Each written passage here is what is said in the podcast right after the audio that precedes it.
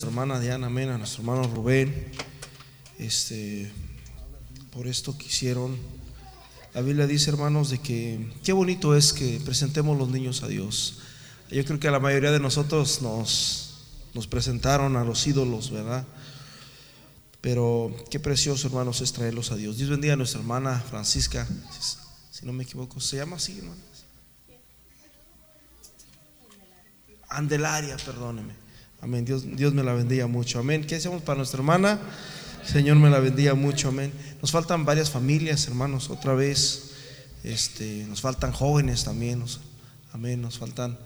Eh, tenemos que trabajar por ese lado. Hermanos, el siguiente domingo, antes de que se me vaya, el siguiente domingo estará con nosotros el hermano Pedro Mora. Amén. Así que no se lo pueden perder, hermanos, este domingo. Primeramente va a ser fiesta aquí en la iglesia, nos vamos a gozar tremendamente. Este, el hermano tiene unos cantos preciosos, muy hermosos, que yo estoy seguro que a todos nos van a gustar. Amén. El hermano va a venir con su esposa y, yo creo que va a ser de mucha, de mucha, de mucha bendición. Así que es este domingo, brother, a las once y media. Invite personas, invite amigos. Vamos a, a esta es una buena oportunidad para invitar. Amén. Esta es una buena oportunidad para invitar. Este, también otra cosa, brother. gracias a los hermanos que, fueron ayer a acompañarnos para allá a la actividad con nuestro hermano Pedro Villatoro. Este, nos gozamos tremendamente al verles a ustedes y como que dice a nuestros hermanos, consuela nuestra alma, ¿verdad? Nos, consuela, nos, nos anima. Gracias hermanos por apoyarnos en esta actividad. Aleluya. Sin tomar más tiempo y el tiempo apremia, vamos a, ponernos en pies y vamos a abrir nuestra Biblia en Mateo capítulo 18, versículo 11. El día de ayer llegamos tarde de la actividad, este, nos dormimos tarde y, y bueno, cansados y todo, pero Aquí estamos bendecidos por Cristo. Mateo 18, versículo 11. Ah, pues Dios bendiga a nuestra hermana. Yo justamente pensaba, ¿verdad? En, en, mi madre, ¿verdad? Hace unas semanas atrás la despedimos y, pues humanamente se le extraña, ¿verdad? Porque ah, fue una gran mujer, una...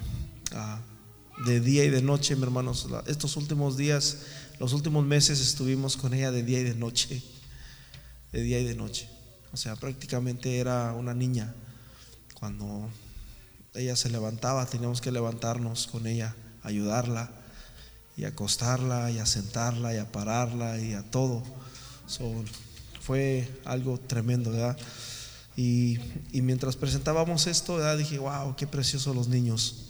Qué hermosos, amén. Así que dice, porque el Hijo del Hombre ha venido para salvar lo que se había perdido. Señor Jesús, te damos gracias por tu palabra, Señor, y te pedimos, Señor, que tú, Señor, nos hables en esta hora. En el nombre poderoso de Jesús de Nazaret, Señor, rompe con todo tipo, Señor Jesús, de paradigma, con todo tipo, Padre Santo, de a pensamiento, Señor oscuro, con todo tipo, Señor Jesús, con todo espíritu, Señor, de flojera, con todo espíritu, Señor Jesús, que se rehúsa, Señor, a oír tu palabra. En el nombre poderoso de Jesús de Nazaret, Señor, usa mis labios. Amén y amén. Tome su lugar, hermanos.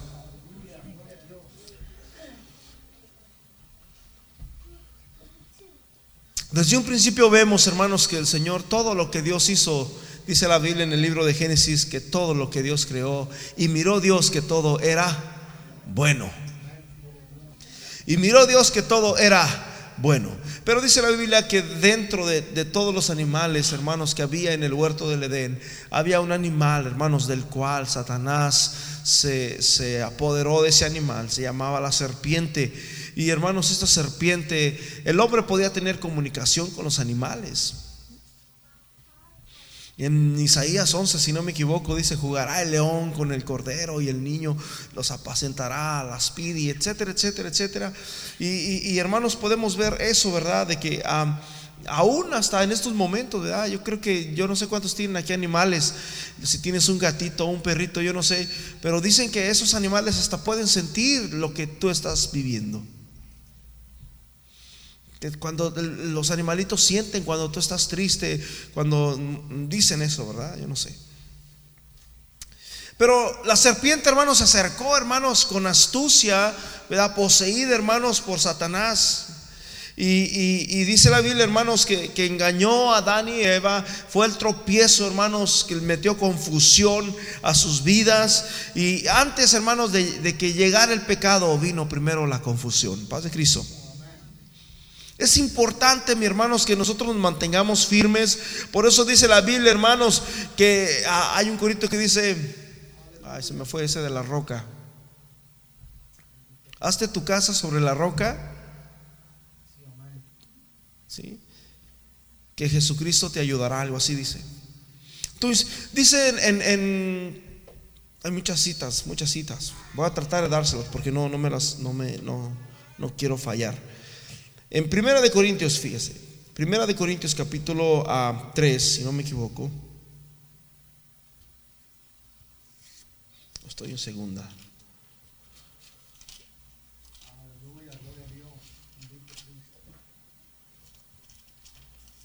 Aquí habla del fundamento.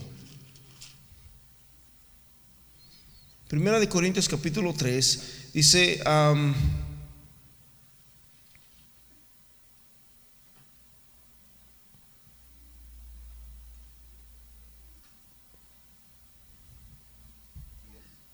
el 10. Dice, conforme a la gracia que Dios me ha, me, ha sido, me ha sido dada, gracias hermano, yo como perito arquitecto puse el fundamento y otro edifica encima, pero cada uno que dice, mire cómo sobre edifica. Pero fíjate lo que dice el 11. Porque nadie puede poner, ¿qué dice? Otro fundamento que el que ya está puesto y el cual es Jesucristo. ¿Cuál es el fundamento? ¿Cuál es la roca, hermanos? Cristo. En Hechos capítulo 4, versículo 10 y 11, nos habla, hermanos, que Jesús es la piedra principal. ¿Sí? Jesús es la piedra principal. En otras palabras, Jesús, hermanos, es el cimiento, es el que sostiene. Amén. La, la, la columna, es el, que, es el que mantiene firme por eso es importante, mis hermanos, que nosotros estemos fundados en Cristo Jesús. ¿Sí? En Efesios capítulo 2, versículo 20, dice, edificaos sobre el fundamento de los apóstoles y profetas, siendo la principal piedra del ángulo, ¿quién? Jesucristo. El fundamento de los apóstoles y, los profetas, hermanos, eh, es Cristo Jesús. Dije, el fundamento, escúchame bien, el fundamento de los apóstoles, Mateo, Marcos, Lucas, Juan, y, los profetas, hermanos, Oseas, Jeremías, Isaías, Lamentación, eh, bueno, Lamentaciones fue un libro, todos esos profetas está fundado sobre quién? Cristo. Amén. Pero ¿qué fue lo que pasó, mis hermanos? Antes, vuelvo a repetir, antes de que viniera el pecado, vino primero la confusión. Viene Satanás y hermanos y trata de confundir a Adán y a Eva, hermanos. Y por causa de esa confusión es que entró el pecado. Cuidado, mis hermanos, como que no se deje engañar usted, que no se deje confundir usted. Amén. De, esta manera. Ah, hay otra cita, si no me equivoco, en, primera o segunda de Corintios.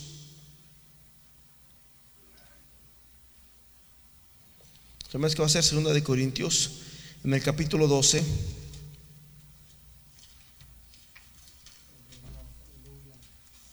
Aleluya. Fíjese bien cómo, dice esa escritura.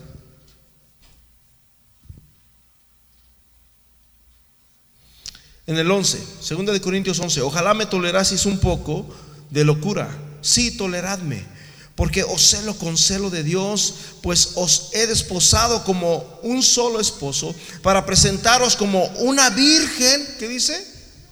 Pura a Cristo. Dice, porque os celo, ¿sí? Porque os celo, dice, ah, con un solo esposo. Escúcheme bien, brother. Es como cuando tú ah, te das cuenta de que el esposo o la esposa de tu amigo o alguien anda por ahí coqueteando, yo no sé. Así se sentía el apóstol, dice yo, ¿sabes qué? O sea, yo tengo celo de ustedes y quiero que ustedes se, lleguen a estar a, puras, vírgenes para Cristo. Paz de Cristo. ¿Cuántos quieren ser, hermanos, puros para Dios? Pero dice el 3, pero me temo que como la serpiente con su astucia engañó a Eva, vuestros sentidos sean de alguna manera que extraviados de la sincera fidelidad a Cristo. En otras palabras, brother, tenemos que tener mucho cuidado con lo que escuchamos. Tenemos que tener mucho cuidado con lo que oímos. Hermanos, el cristiano, hermanos, debe de filtrar todo lo que escucha a través de la palabra de Dios. Después, hermanos, de que Adán y Eva pecaron, vemos de que el mundo, el hombre cayó, hermanos, en manos del maligno, en manos de las tinieblas. Y podemos ver toda la genealogía después, más para adelante. Y, prácticamente, hermanos, casi pura maldad, pura maldad, pura maldad y pura maldad. En, el capítulo 5, 6, 7, el Señor manda un diluvio, brother, sobre la faz de la tierra exterminó prácticamente a todo el mundo. Y el Señor empezó, hermanos, a limpiar. ¿Por qué? Porque por causa de esa maldad el pecado se empezó a aumentar. Pero dice la palabra de Dios, hermanos, en Mateo capítulo 18, versículo 11, porque el Hijo del Hombre ha venido para salvar lo que se había perdido. El propósito de Dios no fue que el hombre se perdiera. El propósito de Dios no es que el hombre vaya al infierno. El propósito, la intención de Dios, hermanos, no es que nosotros perezcamos sin Dios y sin salvación. En Lucas capítulo 19, versículo 10 nos habla, dice, porque el Hijo del Hombre vino a buscar y a salvar lo que se había perdido de igual manera. Hermanos, estas dos escrituras nos hablan claramente acerca, hermanos, del propósito de Dios sobre nosotros, sobre la humanidad. La misión, hermanos, de Dios, hermanos, es salvar. ¿Sí? La misión de Dios, mi hermano, es salvar. Jesús, hermanos, no vino, hermanos, a condenarnos. Jesús no vino, hermanos, para, para darnos el, el tiro de gracia. El tiro de gracia, hermanos, es cuando una persona ya está moribunda, cuando prácticamente ya no puede hacer nada, cuando está solamente esperando a, a, que muera y de repente llega alguien y le da el tiro de gracia. En vez de ayudarlo, eh, está en la mitad de aquí, la mitad de la vida y la, mitad de la muerte, y llega alguien y le da el tiro de gracia. Jesús, hermanos, no hizo eso. El apóstol Pablo, hermanos, lo dice de esta manera en Primera de Corintios, Primera de Timoteo capítulo 1, versículo 15 dice, Cristo vino al mundo para salvar a los pecadores de los cuales yo soy el primero. Aleluya. Palabra fiel y digna de ser recibida por todos, que Cristo Jesús. ¿Quién vino, hermanos? ¿Quién? Cristo Jesús. Y ese mismo que vino, hermanos, es el que va a venir otra vez, por segunda vez. Y dice la Biblia que le verán los que le traspasen. Fíjense, yo ando ya rojo, brother. No sé dónde me salió esto. Pero dice que le verán, verán sus manos, verán sus pies. Y dirán, no es este el que traspasamos. El mismo que vino, hermanos. Así que el único, hermanos, escúchame bien, eso de que... Hmm, No hay un hombre sobre la tierra, no hay un solo hombre sobre la tierra que pueda perdonar pecados. ¿Sabes por cuál? ¿Sabes? Es simple la razón, porque solamente hay un Salvador. Si, si yo fuera tu Salvador, yo te perdonara pecados. Pero la Biblia dice, hermanos, palabra fiel y digna de ser recibida por todos. Oh, mi hermano, esta palabra es fidedigna. Esta palabra, hermanos, nos conviene. En esa palabra no hay mentira, no hay engaño. Es digna de ser recibida por todos. Que Cristo Jesús vino al mundo para salvar a los pecadores, dice el apóstol, de los cuales yo soy el primero.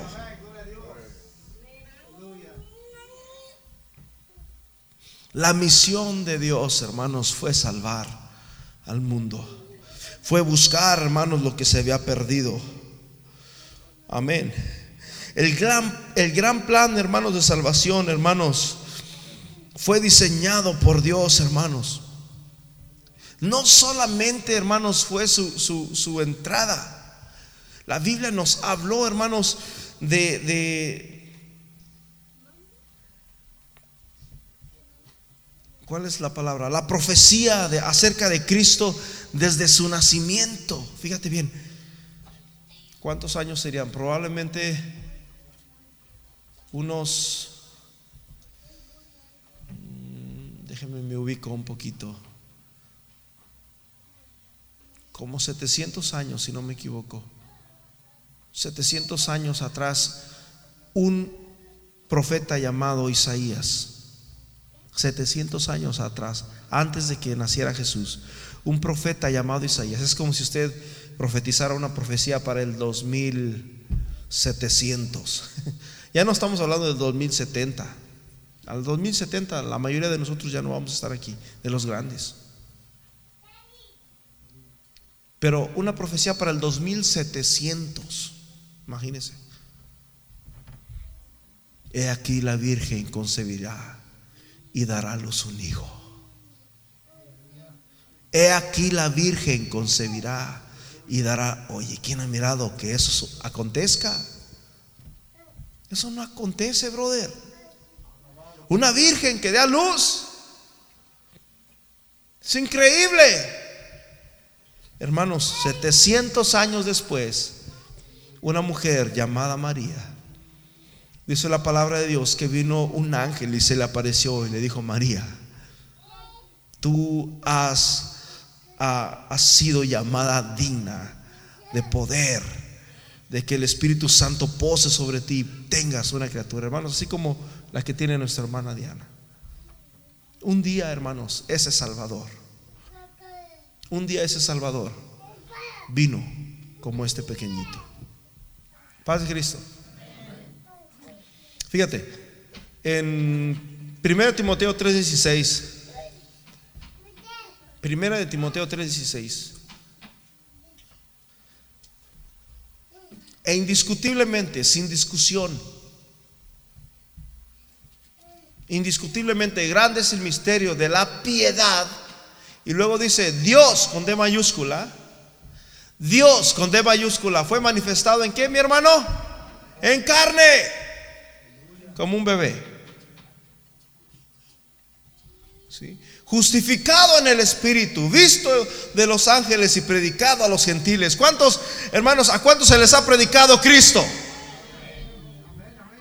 Hermano, déjame decirte una cosa. En este día y en esta hora estamos predicando que solo Cristo salva, que solo Cristo sana y que Cristo viene otra vez por su iglesia.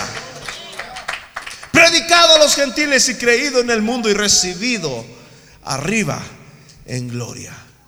Filipenses 2.5 dice, haya pues en vosotros el mismo sentir que hubo en Cristo Jesús, el cual siendo Dios, Dios se manifestó en carne. Entonces podemos ver tres manifestaciones, brother. No son tres personas, son tres manifestaciones. Dios manifestado como Padre en la creación, manifestado como Hijo en la redención y manifestado como Espíritu Santo en la derramación. Son tres manifestaciones de Dios. Amén. Dice, haya en vosotros el mismo sentir que hubo también en Cristo Jesús, el cual siendo Dios o en forma de Dios, no sé, no me han puesto el siguiente.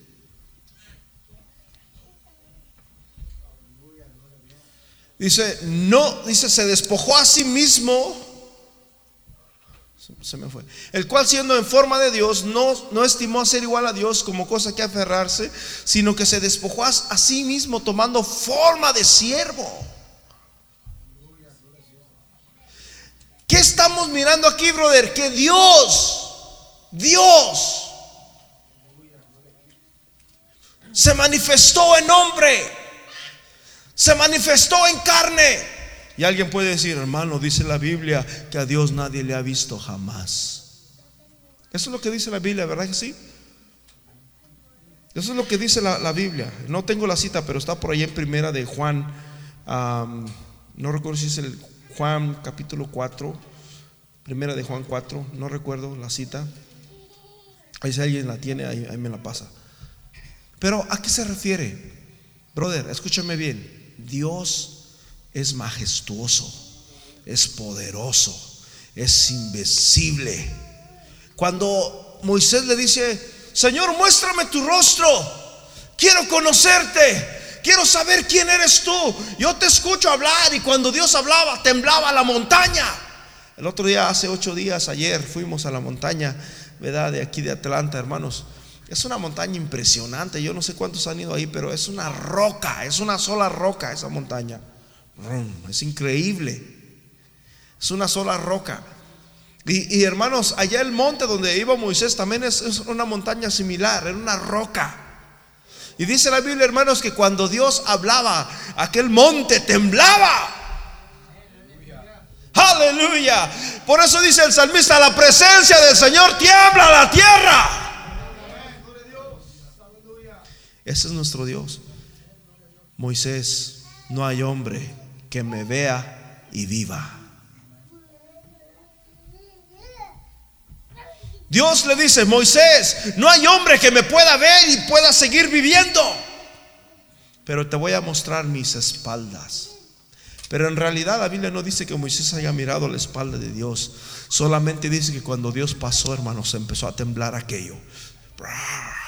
Y de repente, mis hermanos, dice que se escuchó una voz, yo soy el Señor tu Dios misericordioso, bondadoso, que te sacó, que te empezó. Hermanos, Moisés cambió rotundamente cuando empezó a, a, denotar las cualidades que tiene nuestro Dios como Salvador, como protector de su pueblo.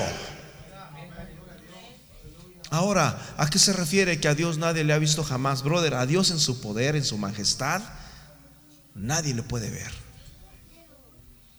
¿Sí me explico? Nadie le puede ver, ni sus ángeles. Por eso dice la Biblia que en el principio Dios dijo. En el principio dijo Dios.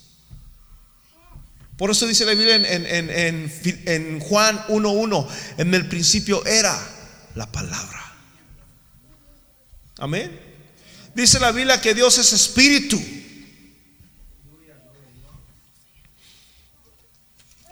Romanos 9:6. Romanos 9:6 dice, estas, estas, notas no las tengo en, en mis notas.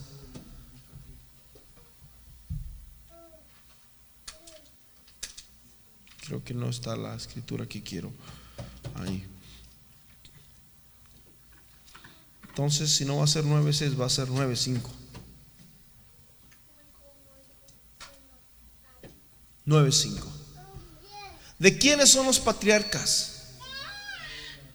Y de los cuales según la carne vino Cristo, el cual es Dios sobre todas las cosas. ¿Quiénes son los patriarcas? ¿Sabías tú que en, allá en, el libro de, de Génesis, de Éxodo, bueno, de Génesis más que nada, se le conocía a Dios, se le conocía como el Dios de Abraham, Isaac y Jacob, los patriarcas. de, brother, de Abraham. Abraham es el padre. Por eso a los niños yo me cantábamos un canto que dice, Padre Abraham, muchos hijos tenía Padre Abraham, y uno de ellos fui yo. Y no sé, algo así. Se me olvidó el canto, pero Abraham, hermanos, es el padre de la fe. Es el padre, es el padre de la nación de Israel. Por eso cuando Jesús les dice, hermanos, a, los fariseos y a los saduceos y a todos los feos que estaban ahí en, el, en el templo, dice que Jesús les dijo, alguien mayor que Abraham está aquí. Ellos se sorprendieron y dijeron, ¿cómo es posible que puedas decir eso, hermanos? Para los judíos, Abraham, hermanos, casi, casi es el segundo de Dios. Y, Jesús le está diciendo, alguien mayor que Abraham está aquí. Prácticamente lo que Jesús está diciendo, aquí está Dios frente a ustedes. ¿De quiénes son los patriarcas? Y de los cuales según la carne vino Cristo, el cual es Dios. ¿Quién es Cristo, hermanos? Dios. Y bueno, hay, más escrituras ¿verdad? que le puedo dar. Y vuelvo a repetir, este no es mi mensaje, pero quiero simplemente llevarlos porque siento de parte de Dios esto. Juan 1.9 dice, aquella luz verdadera que alumbraba a todo hombre venía. Aquella luz verdadera que alumbraba a todo hombre, venía a este mundo.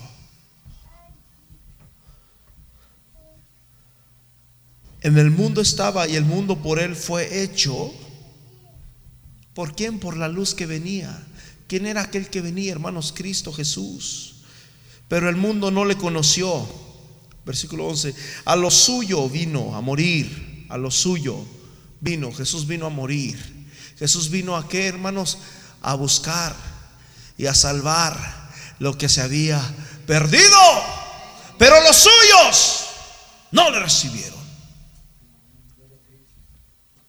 ¿Cuántos le quieren recibir en esta hora? Hermanos, Jesús es salvación. Hermano, Jesús es vida. Hermanos, Jesús es esperanza. Oh, mi hermano. Y, Jesús dice, el que cree en mí, aunque esté muerto, vivirá. Es importante que nosotros creamos, hermanos, en Cristo. A los suyos vino y los suyos no le recibieron. A los suyos vino, ¿a qué vino a buscar? ¿A qué vino a salvar lo que se había perdido? Mas a todos los que le recibieron y a los que creen en su nombre les dio la potestad de ser hechos hijos de Dios, los cuales no son engendrados de sangre, ni de voluntad de carne, ni de voluntad de varón, sino de Dios. Y aquel verbo, y aquella palabra fue hecha carne y habitó entre nosotros y vimos su gloria, gloria como del unigénito ah, del Padre, gloria como del unigénito del Padre lleno de gracia y de verdad. El verbo, la palabra, el que dijo sea la luz se hizo carne. Amén. Este, escúcheme bien, no es mi tema. Lo que quiero que entiendas es que ese es el fundamento de los apóstoles y de los profetas. Amén. Ese es el fundamento bíblico. Cristo es el centro de la Biblia. Cristo debe de ser el centro en tu vida. Cristo debe de ser el centro en tu familia. Cristo debe de ser el centro en tu fe. A veces me preguntan, yo creo que ustedes les han preguntado también, ¿y en la iglesia de ustedes este, creen en Jesús? Él es el centro. Amén. Él es el centro. Aleluya.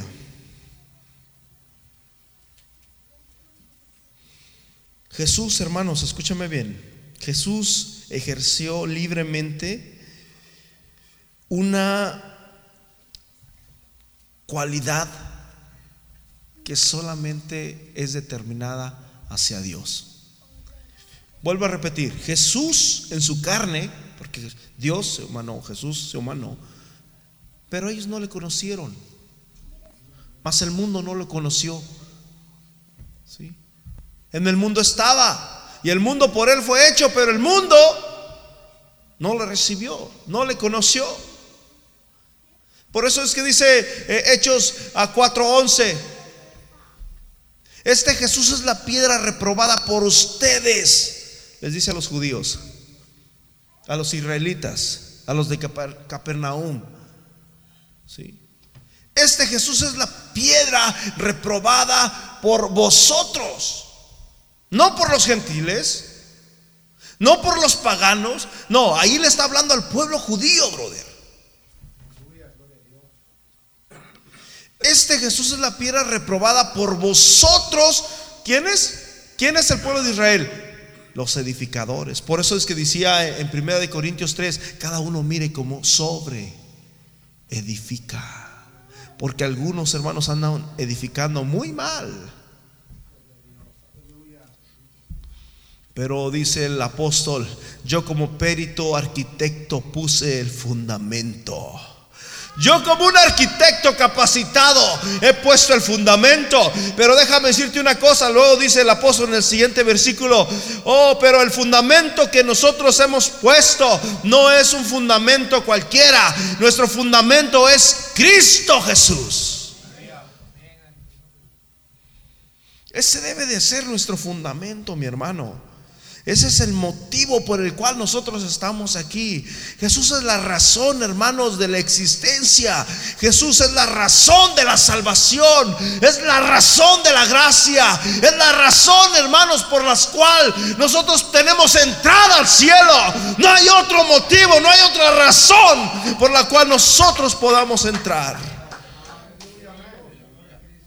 Jesús ejerció libremente, hermanos, una prerrogativa una cualidad que solamente Dios puede hacer. Y esa es perdonar pecados. Amén. Perdonar pecados.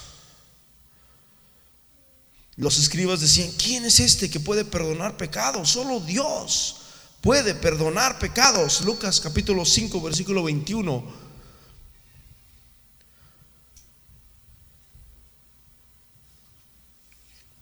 Lucas 5:21. Por eso dije hace rato, brother, yo no te puedo perdonar tus pecados. Es más, ningún hombre sobre esta tierra te puede perdonar pecados. Entonces los escribas y los fariseos comenzaron a, a, vacilar o a cavilar diciendo, ¿quién es este que habla blasfemias? ¿Quién puede perdonar pecados sino solo Dios? ¿Qué es lo que estaban diciendo? Oye, este, este hombre, siendo hombre, se hace pasar por Dios. Solamente Dios puede perdonar pecados. Pero hermanos, Jesús lo hacía libremente. Paz de Cristo.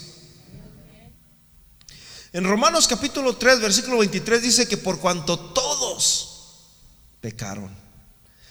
Brother, Jesús dijo, ¿cómo puede guiar un ciego a otro ciego? Ambos caerán en el hoyo.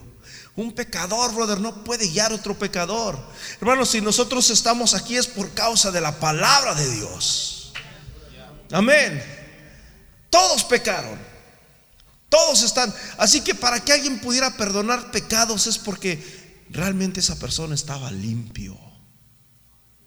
¿Se acuerdan de aquella mujer, hermanos, que, que, pecó en adulterio y que la traían para que pedrarla y que le dijeron a Jesús, ¿sabes que Jesús? La hemos encontrado en pleno adulterio y sabemos que tú eres un hombre muy religioso y muy conocedor de las escrituras. Así que mira, lo, Moisés dice que esto es lo que le debe de acontecer a este tipo de personas.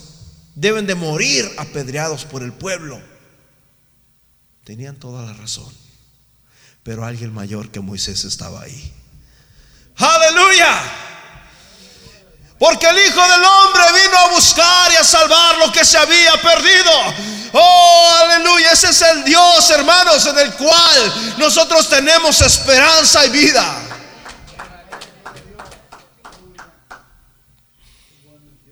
¿Quién puede perdonar pecados, brother? Fíjate, en Marcos capítulo 2, versículo 5. Marcos capítulo 2, versículo 5. Al ver Jesús la fe de ellos, dijo al paralítico, hijo, tus pecados, ¿qué le dijo? Te son perdonados. Vuelvo a repetir, por cuanto todos pecaron, todos, todos, todos, todos, todos, todos, todos, no hay excepción. Sin embargo, brother, Jesús vino y venció al pecado. Al ver Jesús la fe de ellos, dijo al paralítico, hijo, tus pecados te son perdonados. ¿Sabes una cosa, brother? No hay nada más precioso en esta vida.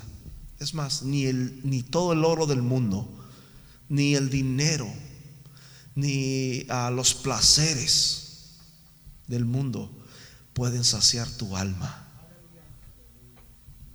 Pero cuando Dios te perdona tus pecados, brother, no hay palabras. No hay palabras. Es lo más maravilloso. No solamente te ganaste, brother, el, el oro, te ganaste el cielo. ¿De qué le sirve al hombre que ganar el mundo y pierde su alma? Pero el apóstol dice de esta manera, aunque pobres, pero enriqueciendo a muchos. Aunque no teniendo nada, mas poseyéndolo todo. Aleluya, así es cuando nosotros venimos, hermanos, con Cristo Jesús. Otra cita, mi hermanos, en Juan capítulo 8, versículo 11. Aquí podemos ver a la mujer cuando les hablaba ahorita de que Jesús le hemos encontrado en, pleno acto de adulterio. Moisés, Moisés, Moisés, la Biblia dice que este tipo de personas debe de morir de esta manera. En Juan capítulo 8, versículo 11, Jesús le dice, mujer, ¿dónde están los que te condenaban? ¿Sabes una cosa, brother? Nosotros somos buenos para condenar. Somos buenos, buenísimos. Pero ¿sabes qué, ¿Sabes lo que dijo Jesús? Mira, si tú quieres condenar a tu hermano, primero sácate la viga que tienes en tu ojo para que puedas ver la paja que está en el ojo de tu hermano. En otras palabras, tú, eres igual o peor que él.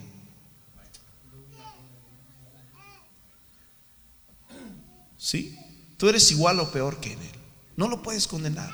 Si realmente tú quieres condenarlo, primero quítate la viga que está en tu ojo para que puedas ver la paja que está en el ojo de tu hermano. ¿Dónde están los que te acusan?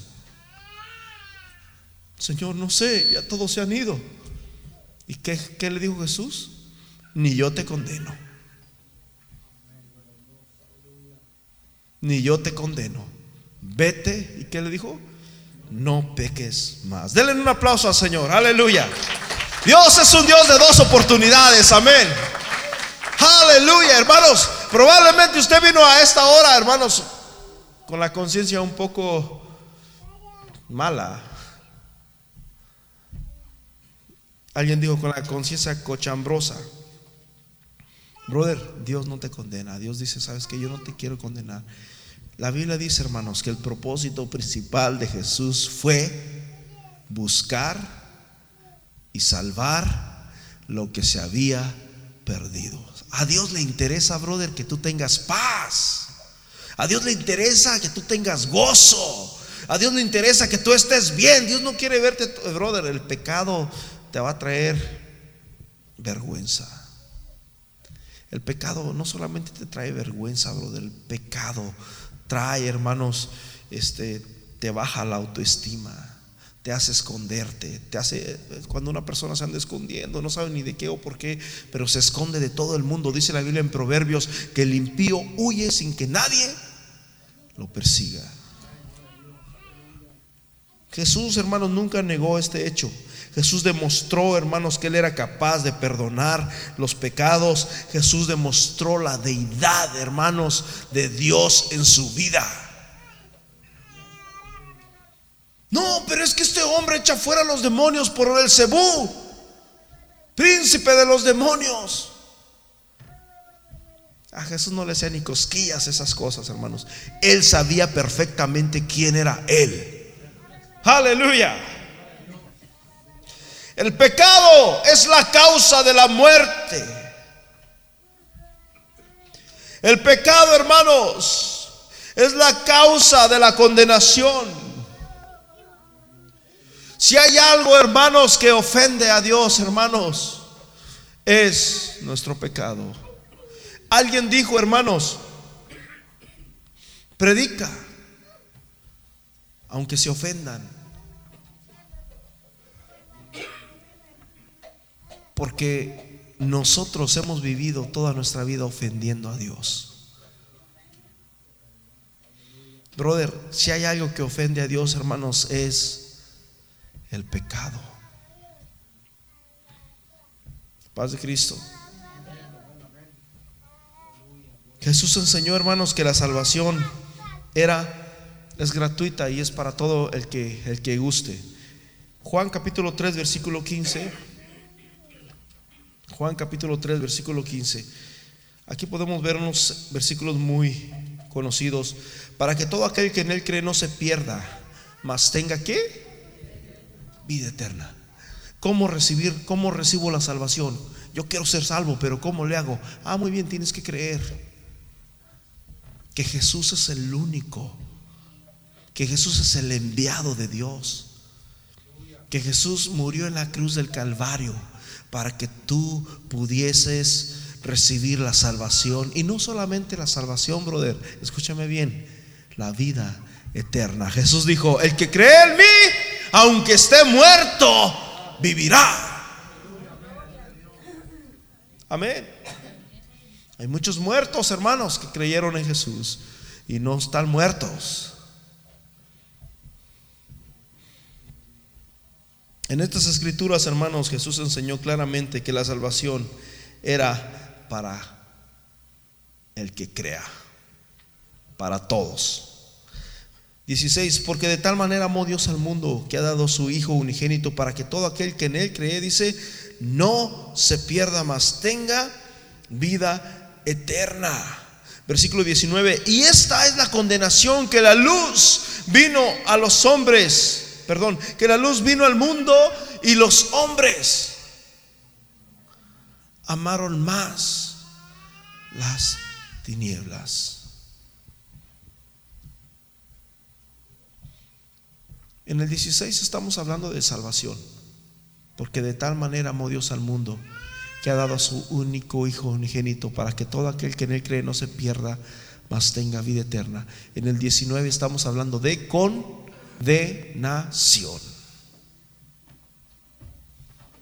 Y esta es la condenación, que la luz, brother, escúcheme bien, yo estoy seguro de que Dios está hablando el día de hoy. Yo estoy seguro de que hay una luz que está hablando a tu corazón, a tu vida.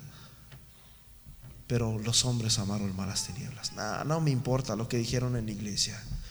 No me importa lo que yo escuché. Yo estoy acostumbrado a vivir mi vida así y, y así es como voy a vivir. Los hombres amaron malas tinieblas porque sus obras eran malas. ¿Cómo son tus obras, brother? ¿Cómo son tus obras? Apocalipsis 22, versículo 17 dice, y el espíritu y la esposa dicen, ven, y el que oye diga, ven, y el que tiene sed, venga y beba gratuitamente del agua de la vida. Yo no sé, mis hermanos, pero escúchame bien, para para acercarnos, para recibir de Dios, hay que tener sed. El salmista en el Salmo 42 dice, como el siervo brama. Hermanos, se cree que el siervo es un animal muy ligero. Es un animal, brother, que, que al verte, al ver al depredador, el siervo corre ligeramente, se escapa, así rápido, es ágil para correr, es ágil para moverse. O sea, es muy difícil que tú lo puedas atrapar. Los depredadores, hermanos, de, los siervos tienen que cubrirse, hermanos, con, con ropas especiales y tienen que andar ahí cazándolos y muy cuidadosos, hermanos muy cuidadosos, este, tienen que estar ahí esperando a que llegue el, siervo y que lo puedan cazar de esa manera. Porque el siervo es muy ágil. Una de sus defensas que tiene, hermanos, este animal es, es, su agilidad. ¿sí? No es un animal que te pueda dañar como una serpiente, como un cocodrilo. No, es un animal este, sencillo. Pero, pero la protección que Dios le dio a este siervo fue su agilidad para que, hermanos, él pueda correr. Pero dice el Salmo, hermanos 42, como el siervo brama. Hermanos, escúchame bien, cuando el siervo tiene sed, cuando el siervo tiene sed, brama. Estamos hablando allá del desierto, allá David, allá donde estaba David, allá en el desierto, yo no sé dónde miró el siervo. Brother, bramaba, uh, yo no sé, algo grande, algo... No le importaba si estaba el depredador, no le importaba quién lo podría oír. El siervo tiene sed. Y por eso David, hermanos, en el Salmo 42 dice, como el siervo brama por las corrientes de las aguas. Así clama por ti, oh Dios, el alma mía. Mi alma tiene sed del Dios vivo. ¿Cuándo vendré y me presentaré delante de Dios? El espíritu y la esposa dicen ven. Y el que oye diga ven. Y el que tiene sed venga. Y el que quiera tome agua de, de la vida. ¿Qué? Salvación, brother, salvación ya gratis. Salvación gratuita. No tiene costo alguno, brother. Es más, aunque pareciera ser que es gratis, pero en realidad fue muy costosa la salvación. Le costó la vida, le costó la sangre preciosa de Jesús, derramada en la cruz del Calvario por cada uno de nosotros. La salvación es para todos. La salvación, dije, la salvación es para todos, pero tristemente te voy a decir una cosa, no todos son salvos. Mateo 7:14 dice, porque estrecha es la puerta y angosto el camino que lleva la vida, y pocos. Estrecha es la puerta y angosto el camino, Mateo 7:14, que lleva la vida, y pocos. Y Mateo 7 también, no, no me sé el versículo, es como el 21, no sé por ahí, no todo. El que me dijere, Señor, Señor, entrará en mi masión.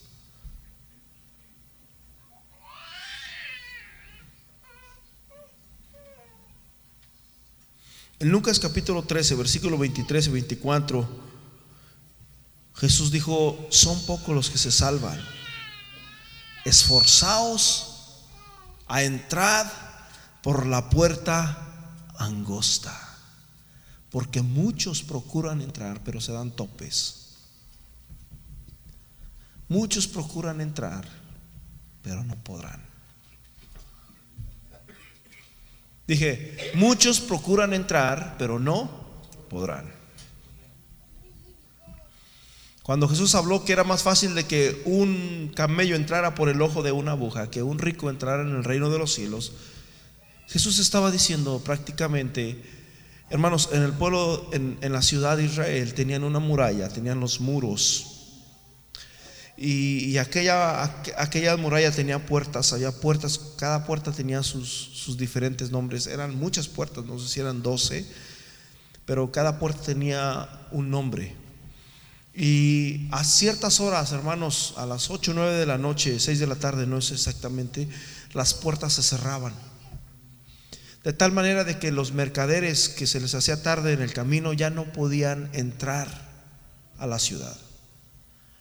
Y para poder entrar, hermanos, tenían que entrar por un agujero que, estaba hecho especialmente para las personas que se les había hecho tarde. Y por ese agujero, hermanos, tenían que entrar los camellos. No sé de qué tamaño sería el agujero.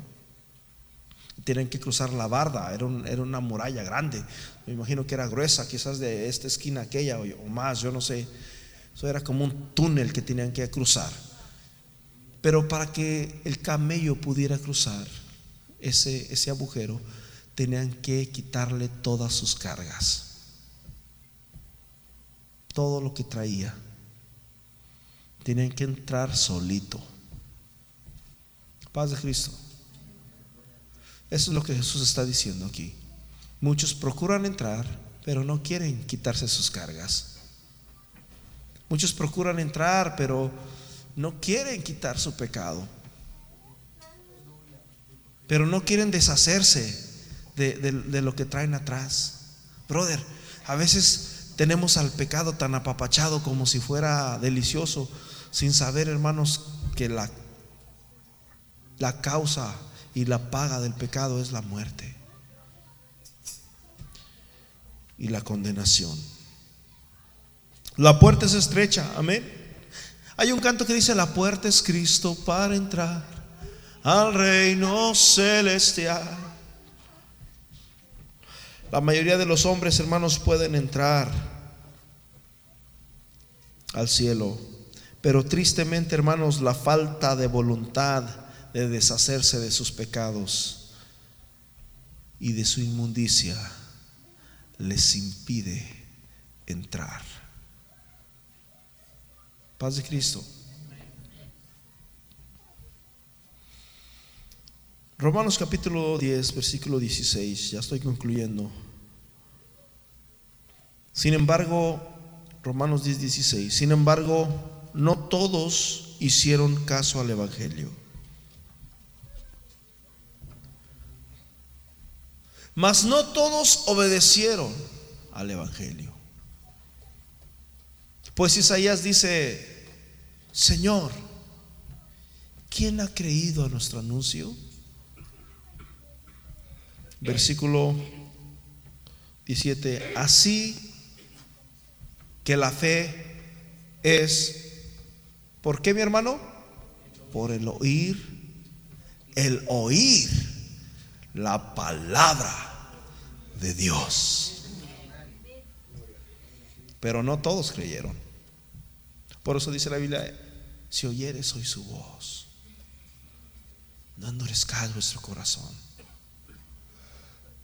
Que a veces escuchamos la voz de Dios, brother, pero ya en la noche, ya en la tarde, saliendo de la iglesia o entre semana, se nos olvida. Como el que se mira en el espejo y después se olvida de quién era.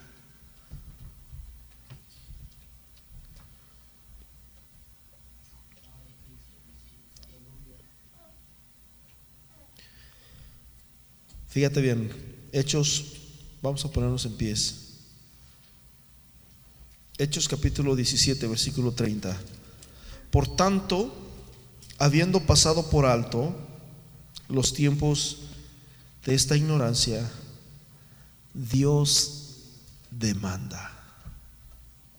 Pero Dios habiendo pasado por alto los tiempos de esta ignorancia, Dios demanda a todos los hombres en todo lugar que se arrepientan. No tienes excusa, brother. No hay excusa.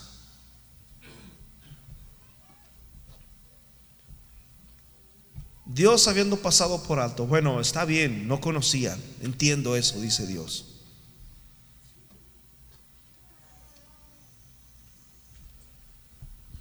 Brother, la salvación La salvación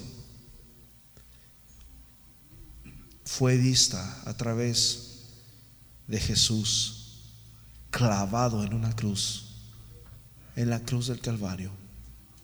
Y por causa de ese sacrificio, y por causa de esa sangre, y por causa de esa muerte, ahora Dios demanda a todo hombre en todo lugar que se arrepienta.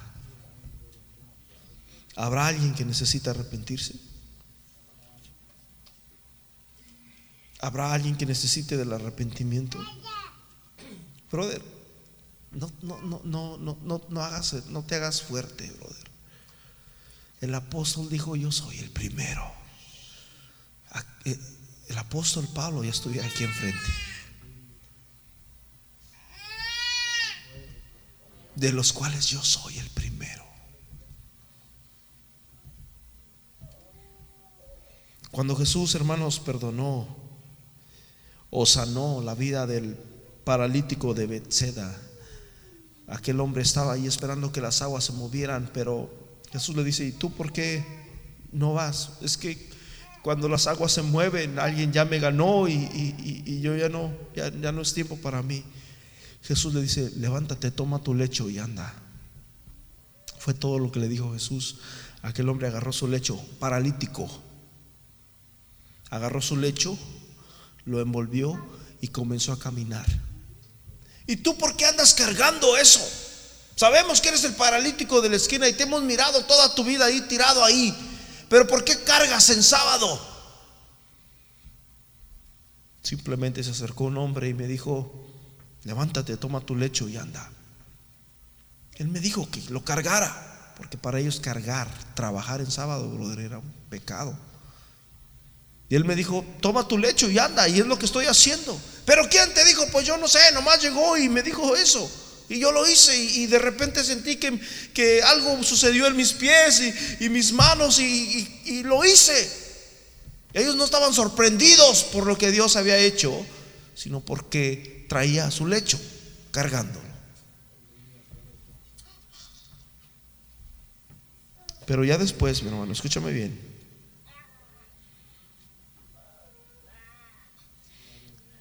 En Juan 5:12, entonces le preguntaron, ¿quién es el que te dijo, toma tu lecho y anda?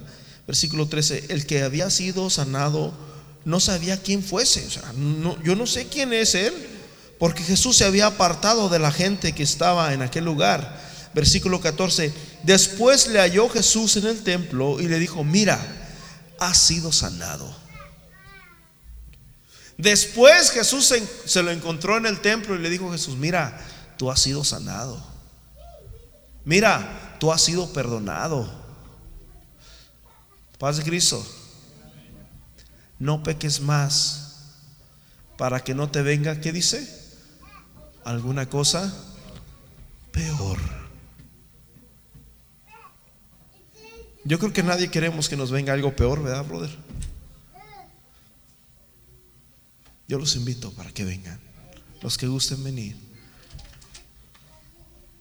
Este es el tiempo, brother. Es el, es el tiempo de las aguas. Es el tiempo que se mueven las aguas. Es el tiempo, brother, en que hay agua, gratuitamente.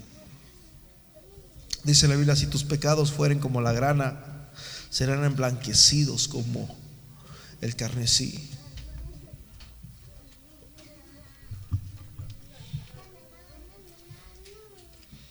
Es el tiempo de salvación. Es el tiempo de salvación. Es el tiempo de salvación. Es el tiempo de salvación. Es el tiempo de esperanza.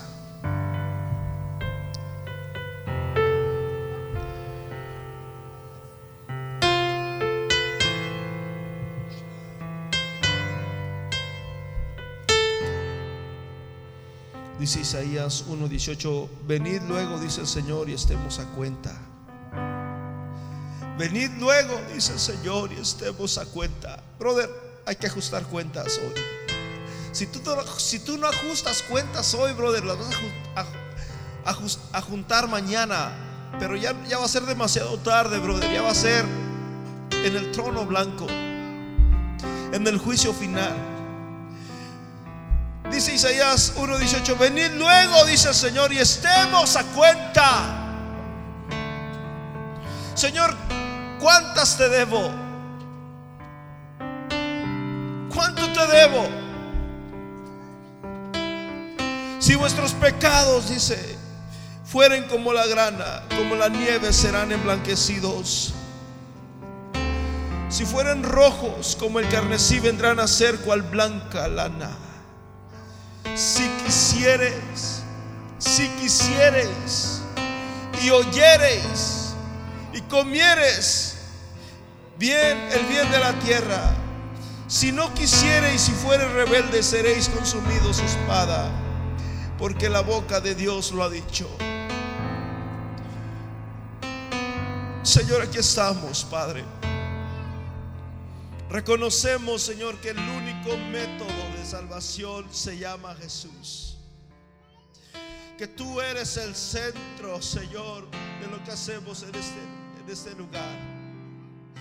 Señor, te ruego, Señor Jesús, que tú, Señor, en esta hora puedas sobrar, Señor, en el corazón, en el alma Oh Señor de mi hermano que está luchando con una prueba, que está luchando con una tentación, que está luchando con un pecado. En el nombre poderoso de Jesús de Nazaret, tu palabra dice que tú has venido a buscar y a salvar lo que se había perdido.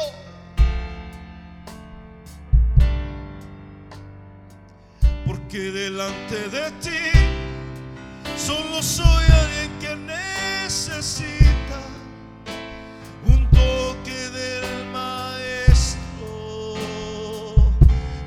ser liberado, porque delante de ti solo soy alguien que necesita una mirada de mi Salvador. Su nombre es Jesús es el único que puede perdonar. Él es el único, brother. Nadie te va a juzgar. Nadie te va a condenar. ¿Y quién condenará si Cristo es el que murió? Y también el que resucitó. Y Él, brother, el único que puede condenarte no te está condenando.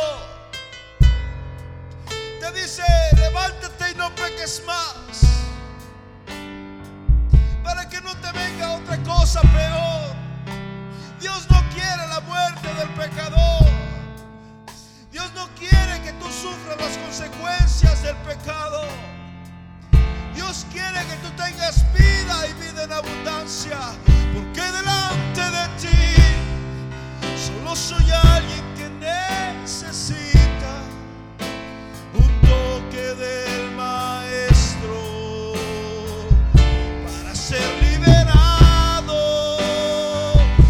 delante de ti solo soy alguien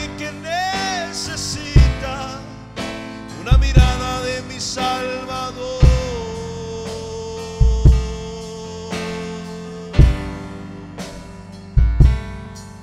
Si tan solo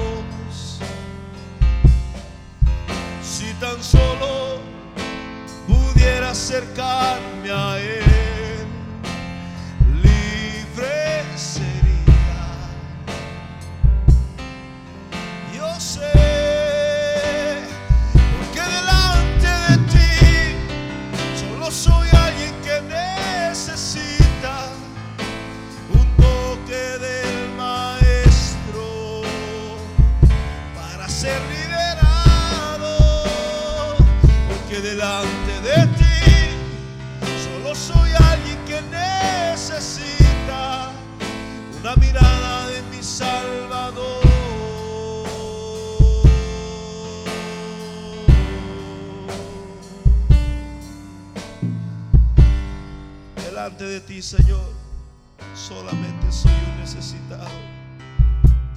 Delante de ti soy, Señor, el más necesitado, el que más necesita de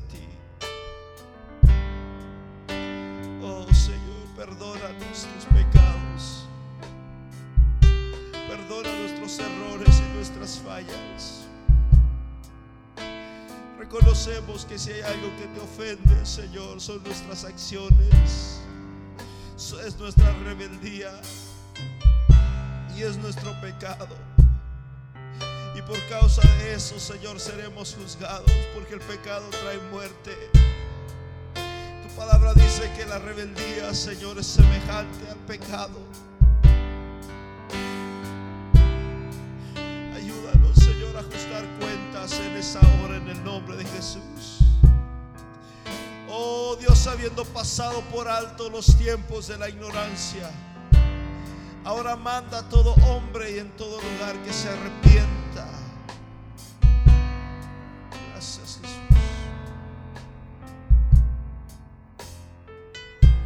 Hoy es el día de arrepentimiento, brother. Si hay algo por qué pedirle perdón a Dios, hoy es el día. Si ofendiste a tu esposa, a tu esposo, es el día de arrepentimiento. Hoy es el día de salvación. Hoy es el día de salvación. Porque delante de ti solo soy alguien que necesita un toque del maestro para ser liberado. Delante de ti. Solo soy alguien que necesita una mirada de mis ojos